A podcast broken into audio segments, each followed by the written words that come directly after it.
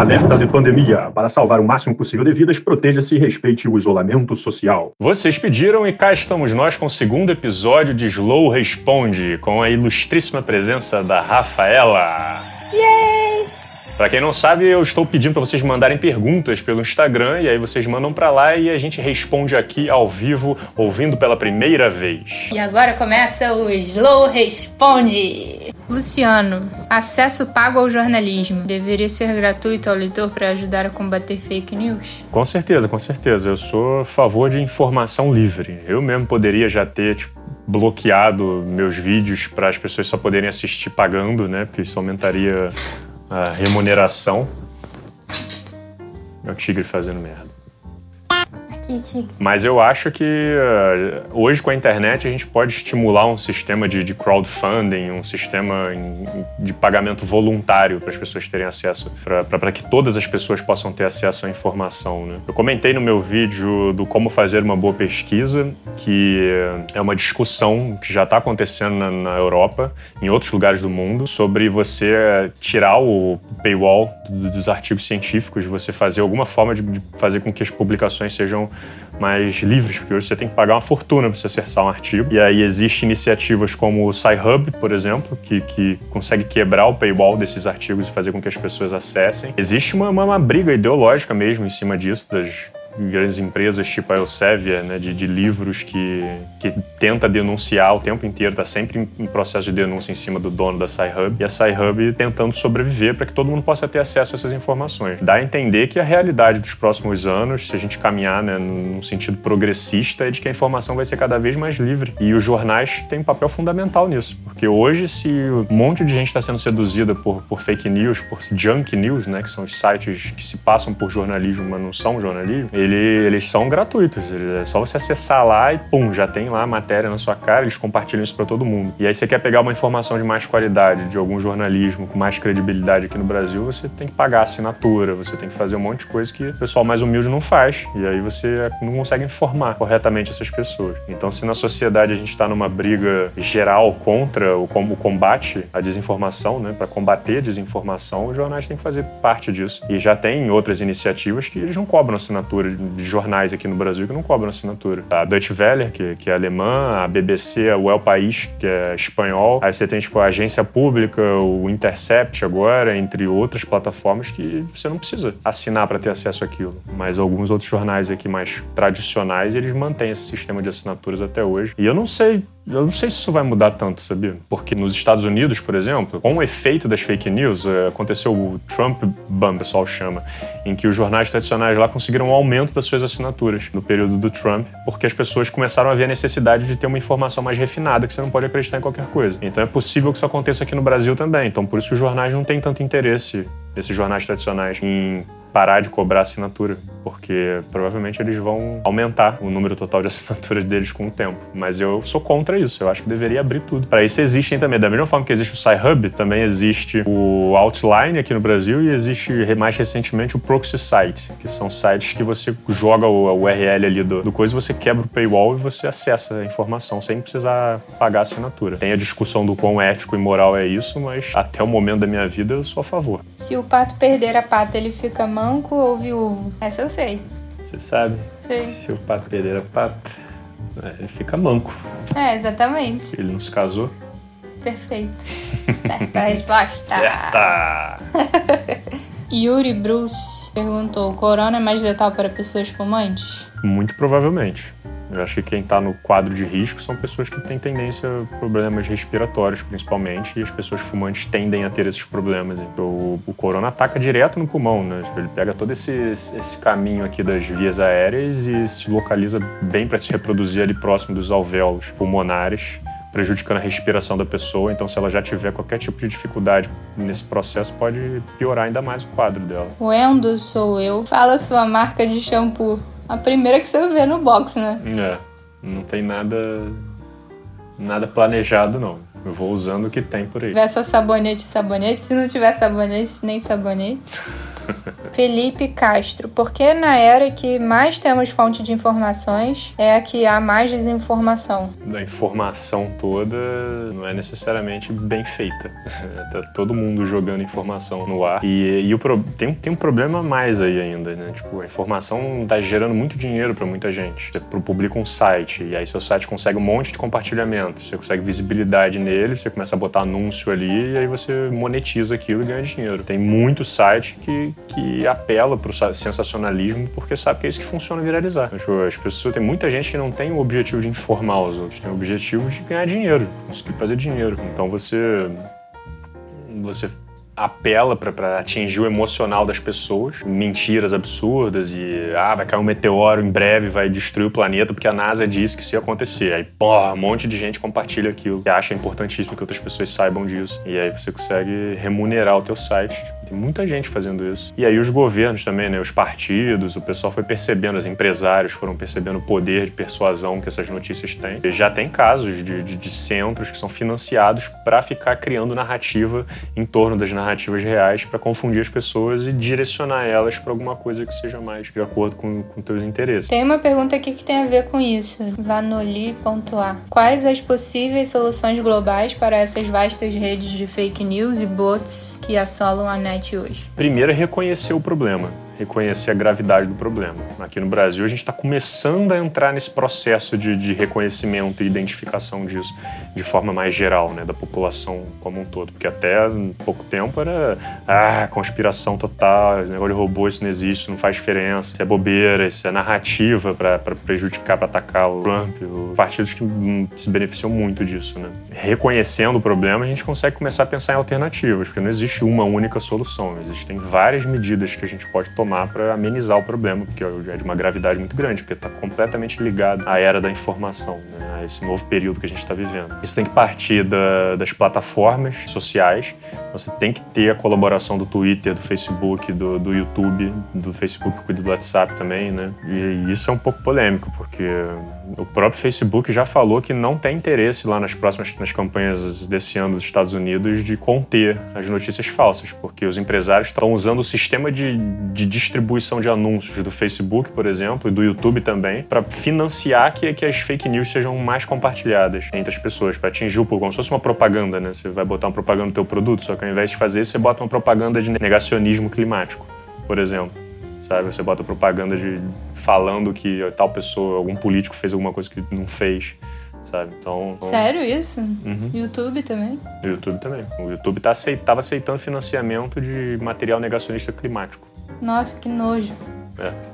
É porque eles usam um sistema automático de robôs, eles não têm um sistema manual e eles parecem não estarem interessados, porque esse pessoal negacionista tem muita grana porque é petrolífera, é, são empresas gigantescas. Mas aí precisa também de uma iniciativa dentro da base educacional, que a gente precisa hoje ter programas de treinamento de professores para se espalhar pelo Brasil inteiro, para treinar outros professores, para passar isso dentro de sala de aula, tanto do fundamental, do médio, dentro das universidades. É, tipo, a gente precisa de um sistema imunológico da sociedade toda na hora de lidar com as informações. Isso é feito através da educação digital e a gente precisa fazer com que essa educação, a gente precisa elaborar um mecanismo bom de educação digital tal, para ensinar as pessoas a importância das fontes, né, né, né, de tudo isso que a gente conversa aqui há um tempo, e passar isso para as pessoas e conseguir fazer com que isso chegue na população. Pode chegar de várias formas. Aí tem iniciativas muito boas, tipo a Bolt Sentinel, agora no Twitter, que é um, um, robô, do, um perfil do Twitter, que ele é um robô que ele marca outros robôs. As pessoas marcam no que acha que é robô e ele vai lá, analisa e diz se é robô ou não. Então você consegue fazer esse sistema muito rápido. E agora ele passou a analisar os Trend Topics, que são os assuntos mais falados do dia. Ele tem analisado essas hashtags todas e aí ele fala: ah, essa hashtag aqui tá sendo impulsionada por robô. E ele tá pegando várias do Brasil. Várias. É Fora Maia, é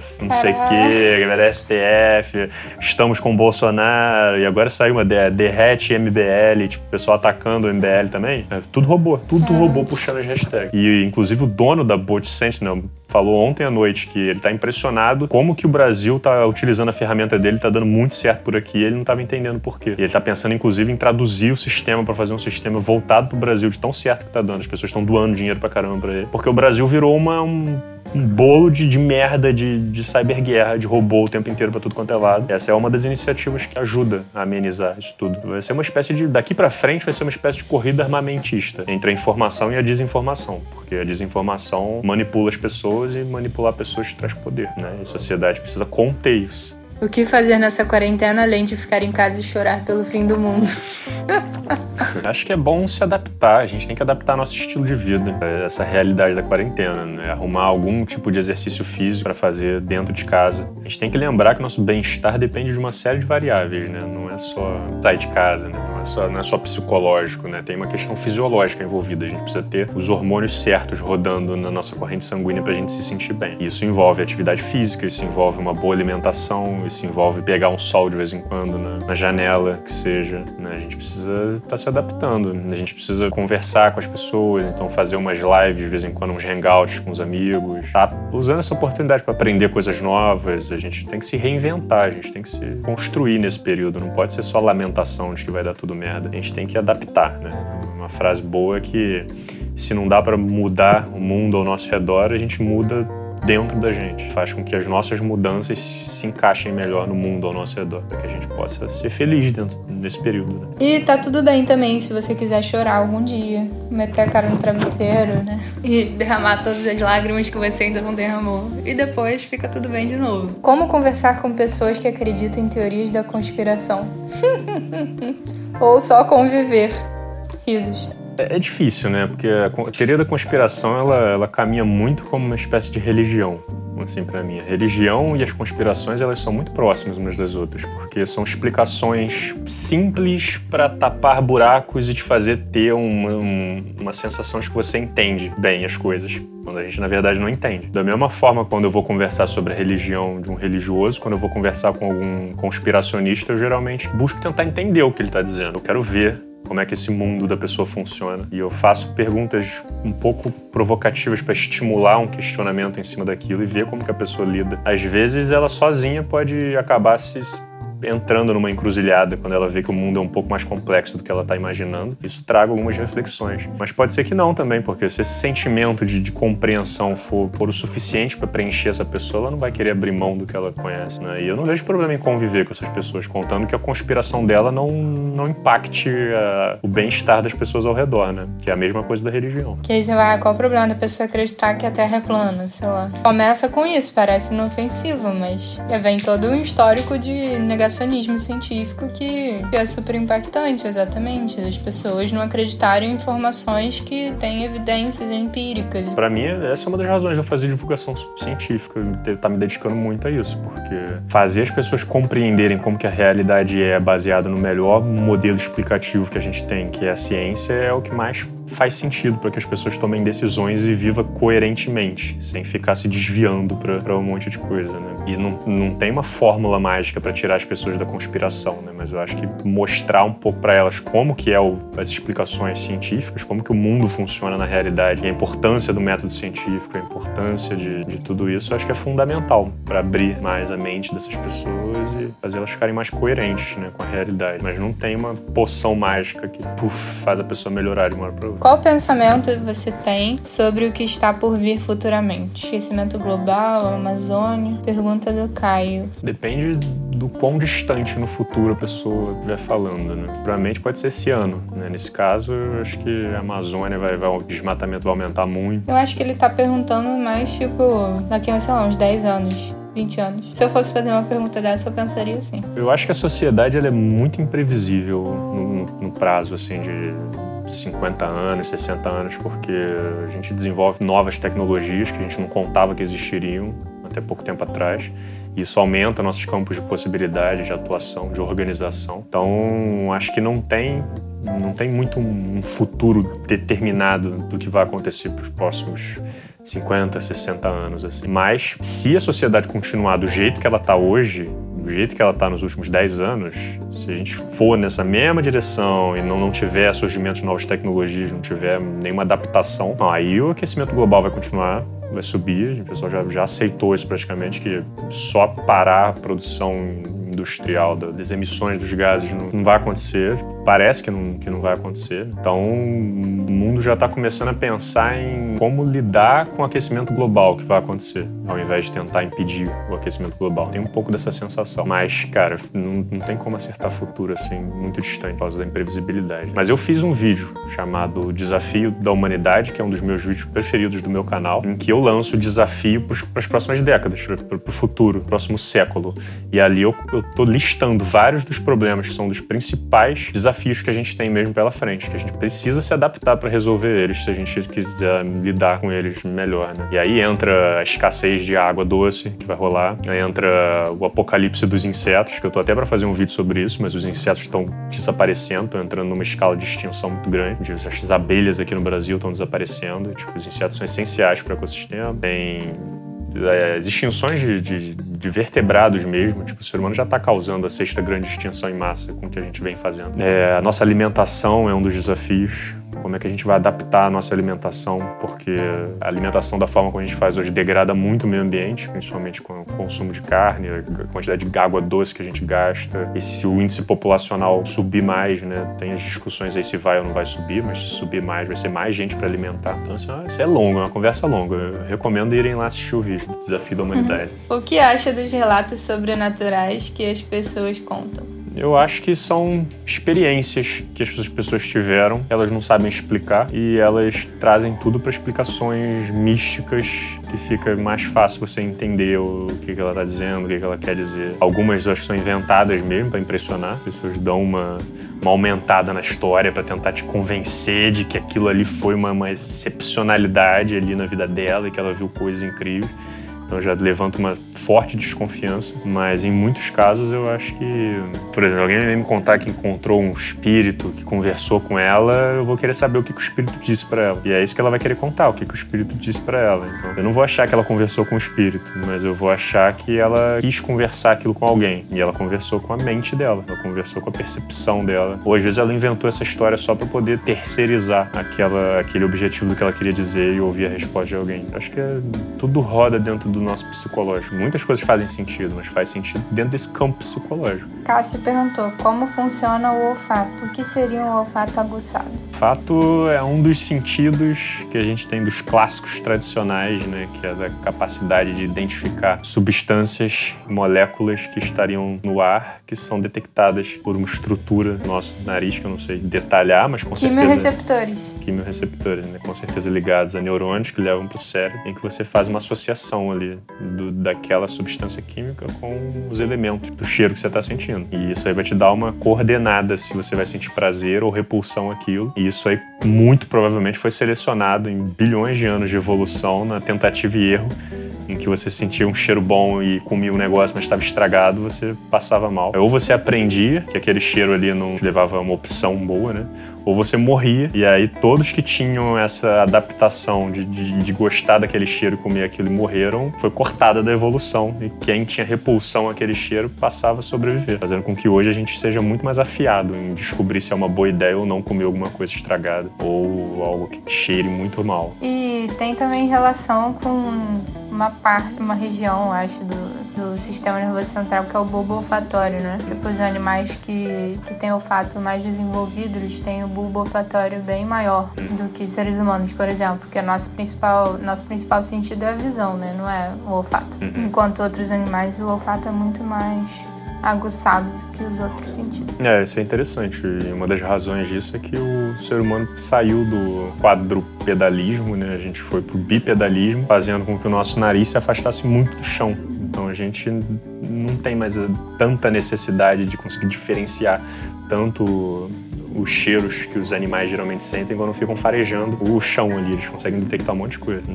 E aí, em contrapartida, a gente desenvolveu bem mais a nossa visão. A visão acho que foi muito por caça e galhos e árvores e saltos, né? A gente precisa ter essa parte da visão muito, muito também por não estar tá usando tanto o olfato tá longe do chão. Bom, então por hoje é só. Espero que vocês tenham gostado. Fiquem à vontade para me seguir nas redes sociais. Se você quiser ver a sua pergunta sendo respondida aqui, me manda mensagem lá no Instagram quando eu perguntar. Em algum momento eu vou abrir para as perguntas serem feitas, vocês mandam e vocês têm a oportunidade de aparecer aqui no canal do Slow. Então se inscrevam no canal, dizem aí nos comentários o que, que você achou, o que, que você está achando desse formato novo que a gente está fazendo aqui para vocês. Nós nos vemos em breve, um grande abraço e valeu!